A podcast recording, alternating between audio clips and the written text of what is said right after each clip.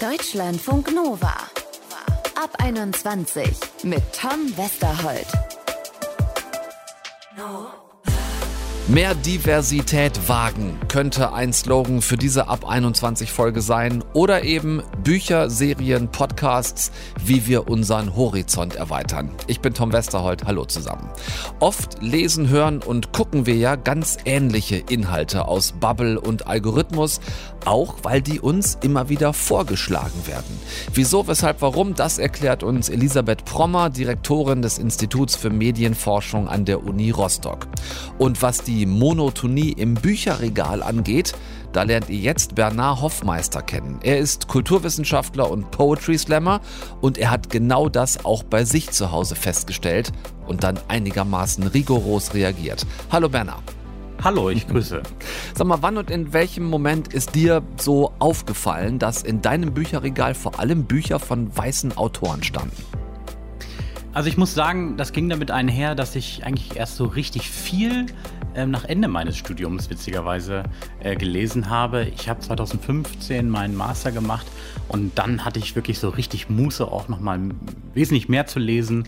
Und zeitgleich habe ich mich dann auch so ein bisschen bei Instagram ähm, unter anderen Buchfreunden äh, mich ja so eingeklinkt und da ist mir dann doch durchaus aufgefallen, mein Gott, ich habe echt in den letzten Jahren vor allen Dingen echt viele weiße, häufig auch alte ja. weiße Typen gelesen. Ja, hast du eine Erklärung dafür, dass deine Bücherauswahl davor doch eher einseitig war?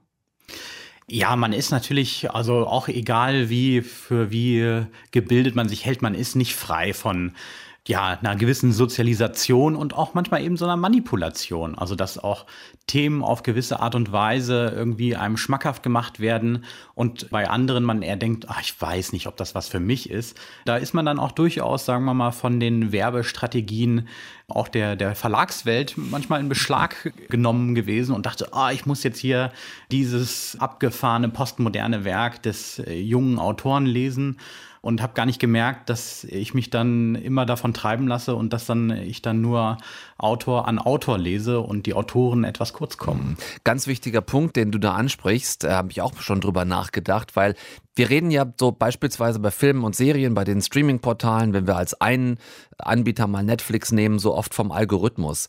Aber haben nicht auch teilweise Buchläden was ganz ähnliches durch ihre Art, welche Werke welcher AutorInnen sie wo im Laden platzieren? Ja, absolut. Also so alleine schon das Stichwort Frauenliteratur macht ja eigentlich schon so eine gewisse Voreingenommenheit deutlich. Also so dieses Äquivalent Männerliteratur gibt's so nicht. Das ist dann einfach immer nur Literatur. Mhm. Und das ist dann ja schon so ein bisschen der erste Schritt, ja. Und es geht dann auch weiter über Covergestaltung, die dann irgendwie farblich irgendwelche Klischees aufmacht und so. Also es ist durchaus schon so, dass da auch sich so gewisse Stereotypen bis in den äh, Buchladen hinein fortsetzen. Mhm. Frauenliteratur in der hinteren Hälfte des Ladens und dann diverse Literatur in der hinteren Hälfte der hinteren Hälfte, so ungefähr. Ja, das kann man durchaus so sagen. Mhm. Aber wobei, das ist äh, durchaus im Wandel und ich glaube auch, dass da man den ganzen Buchläden keine man sollte ihnen nicht Unrecht tun, denn ich glaube, das ist mehr und mehr auch auf deren Schirm. Mhm. Und was wir vielleicht auch noch rausstellen sollten, ist, es gibt eben nicht nur Netflix, wobei das jetzt für mich stellvertretend ist für alle Mainstream-Portale. Und es gibt nicht nur die Giganto-Buchhandlung am Hauptbahnhof. Man kann sich genau. ja durchaus auch selber auf die Suche machen nach kleineren Anbietern und kleineren Läden, ne?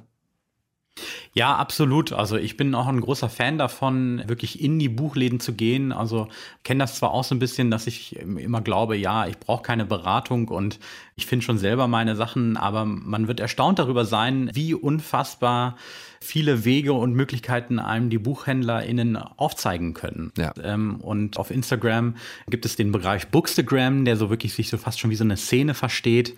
Und da habe ich mir dann halt vor allen Dingen Leute rausgesucht, denen ich gefolgt habe, die einen ähnlichen Buchgeschmack hatten, die ähnlich über Bücher, die ich auch gelesen hatten, gedacht haben und dann auf deren Urteil auch Wert gelegt habe und sagten, also die Autorin oder das Buch oder hier ist jemand Spannendes. Und das war tatsächlich so einer der Impulse. Und als mir das so bewusst war, eben, dass ich auch, warum nicht einfach auch mal viel mehr Autorinnen lesen, ich auch nochmal gezielter anders, also zum Beispiel in den Zeitungen oder auch im Radio darauf geachtet habe, welche Autorinnen eigentlich äh, spannende Werke mhm. haben. Mit dem Ziel, dass das Bücherregal ja am Ende divers sein soll und äh, wir es nicht mit der Brechstange divers machen wollen. Ne? Es soll ja eigentlich ein natürlicher Prozess werden, dass das Regal hinterher so aussieht.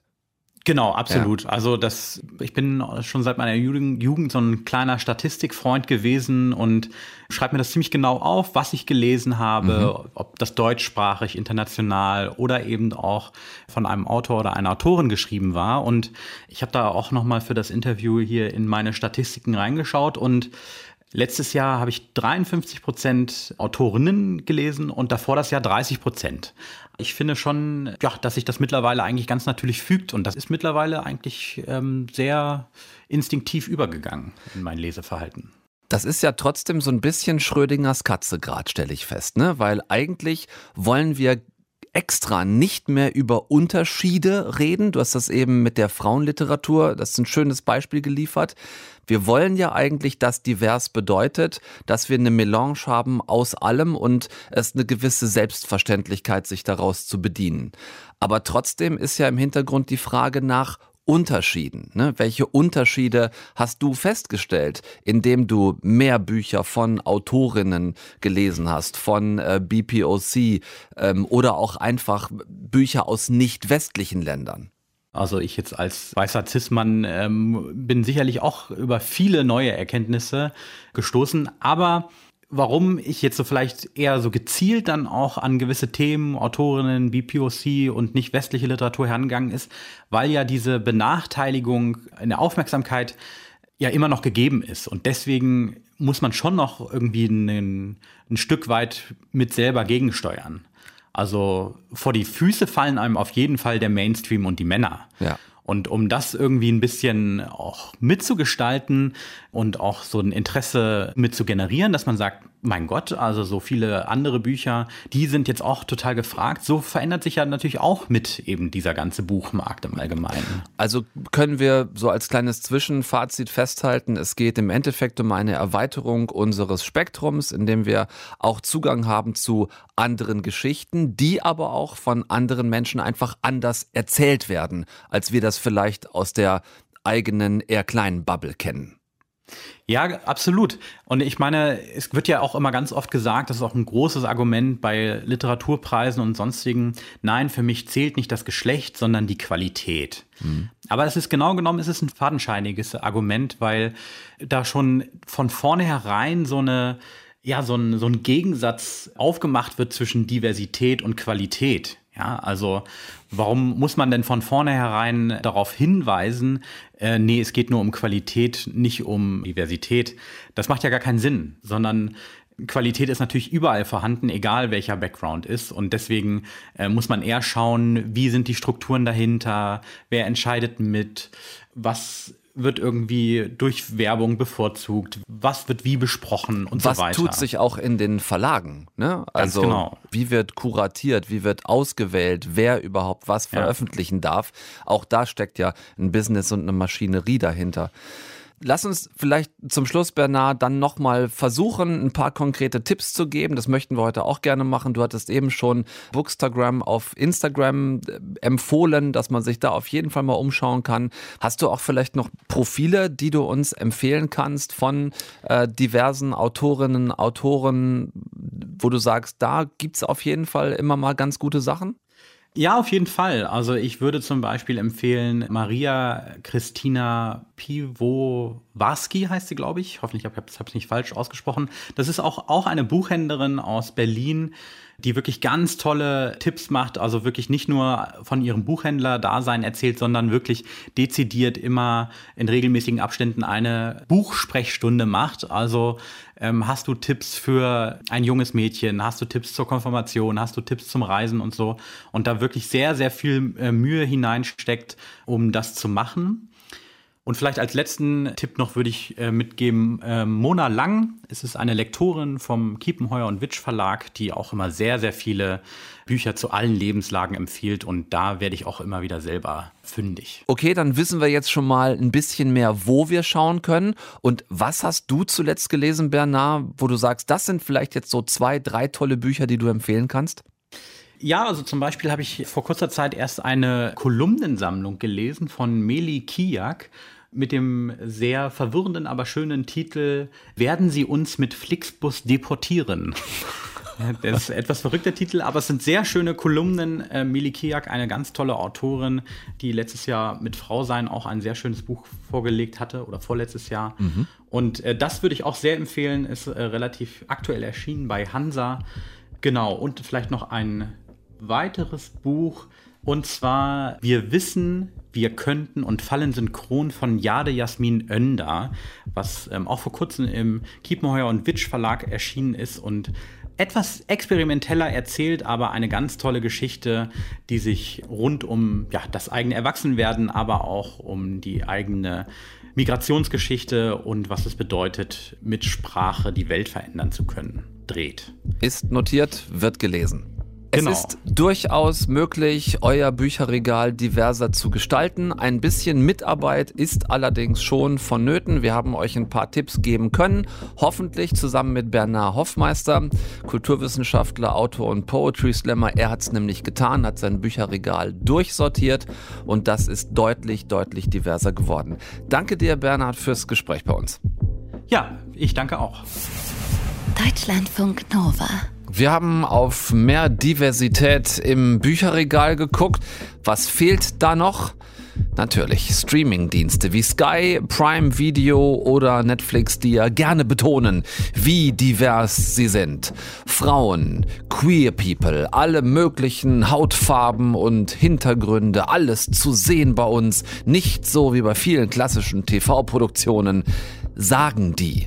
Aber wie sieht's denn in der breiten Masse wirklich aus? Sind Streaming-Dienste wirklich diverser aufgestellt als in Anführungszeichen normale Fernsehsender? Und vor allem, warum habe ich so oft das Gefühl, die verstecken genau diese Inhalte vor mir? Wenn Sie sie schon haben. Hallo, Algorithmus? Immer schön das nach vorne spülen, auf das mein Profil angeblich passt. Und dazu dann noch all das, was dringend Streamquote braucht, weil es wahlweise teure Eigenproduktionen oder kostspieliger Kinoeinkauf ist. Will ich vielleicht gar nicht sehen, obwohl ich männlich, weiß und hetero bin. Ist blöd. Woher kommt das? Was soll das? Elisabeth Prommer von der Uni Rostock hat das in einer Studie untersucht und sie sagt, nein, Netflix und Co sind eben nicht diverser. Wenn wir eben alle Serien anschauen, und das haben wir gemacht, alle sogenannten Originals, Eigenproduktionen, also die bei Netflix, Amazon Prime und so weiter zuerst gelaufen sind, also nicht Fernsehproduktionen wie Big Bang Theory oder Gilmore Girls, was vorher im Fernsehen gelaufen ist. Also diese Eigenproduktionen anschauen und dann wirklich durchzählen, dann sehen wir, dass auch dort Frauen seltener vorkommen wie Männer, Frauen hauptsächlich jung sind und dass eben auch die anderen Diversitätskriterien nur sehr eingeschränkt zutreffen. Ja, oft seien es eben genau die besonders diversen Serien, mit denen die Dienste dann sehr groß Werbung machen. So entstehe bei uns der Eindruck, dass Streamingdienste in ihrer Gesamtheit diverser sind als das lineare Fernsehen.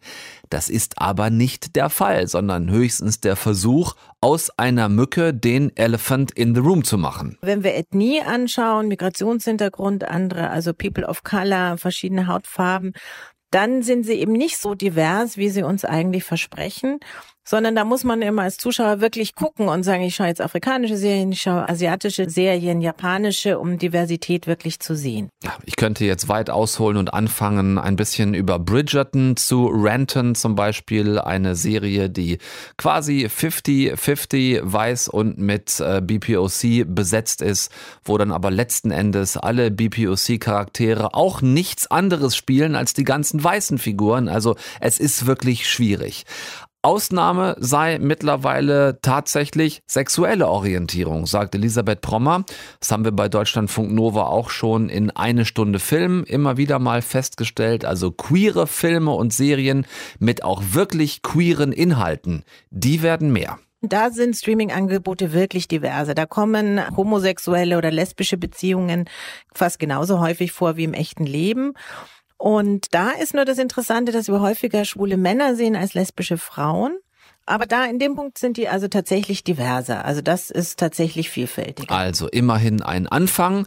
Aber woran liegt es denn nun, dass viele Streaming-Anbieter so wenig diverse Inhalte haben, insgesamt betrachtet? Ihr könnt es euch vielleicht vorstellen, das Bild ist halt immer nur so gut wie sein Maler, ne? Und eins, was wir feststellen, ist, dass die meisten Macher doch männlich sind. Also Regie, Drehbuch, Produktion liegt in Männerhand, auch ähm, für die Netflix-Serien. Und wir wissen aber, äh, weltweit gibt es genauso viele Frauen, die Regie studieren und Drehbuch studieren und eigentlich auch Produktion studieren, die also verfügbar wären. Aber ganz offensichtlich sind das nicht die Personen, die dann die Geschichten erzählen. Und wir wissen aus anderen Ländern auch, dass ähm, gerade in dem Produktionsbereich die Menschen nicht so divers sind wie eigentlich die jeweilige Bevölkerung. Und es scheint doch so zu sein, dass wir eben die Geschichten erzählen, die sozusagen von denen wir glauben, dass wir selber die sehen wollen. Also Männer erzählen Geschichten, von denen sie glauben, dass Männer sie sehen und ähm, die sind eindeutig weniger divers. Also wenn ein Mann das Drehbuch geschrieben hat, sehe ich ähm, nur ein Drittel von weiblichen Hauptfiguren, wie wenn eine Frau das Drehbuch geschrieben hat. Wirklich was ändern wird sich also erst, wenn die Menschen, die Serien und Filme machen, diverser werden. Das passiert durchaus, aber es passiert langsam. Da ist also noch viel Luft nach oben. Elisabeth Frommer von der Uni Rostock war das. Sie hat Diversität bei Streaming-Anbietern untersucht. Nicht immer den bequemsten Weg gehen also, nicht das erste anklicken, was uns speziell von Algorithmus gesteuerten Portalen hingeworfen wird, sondern mal gezielt suchen auf Portalen, die diverse Inhalte featuren und im Buchfachhandel auch gerne mal das Gespräch mit dem wissenden Fachpersonal führen, sich Tipps holen und dann weitergeben. Dann wird's auch was mit dem diversen Bücherregal und der Serienlibrary. Deutschlandfunk Nova ab 21. Immer Montag bis Freitag auf deutschlandfunknova.de und überall, wo es Podcasts gibt. Deutschlandfunk Nova ab 21.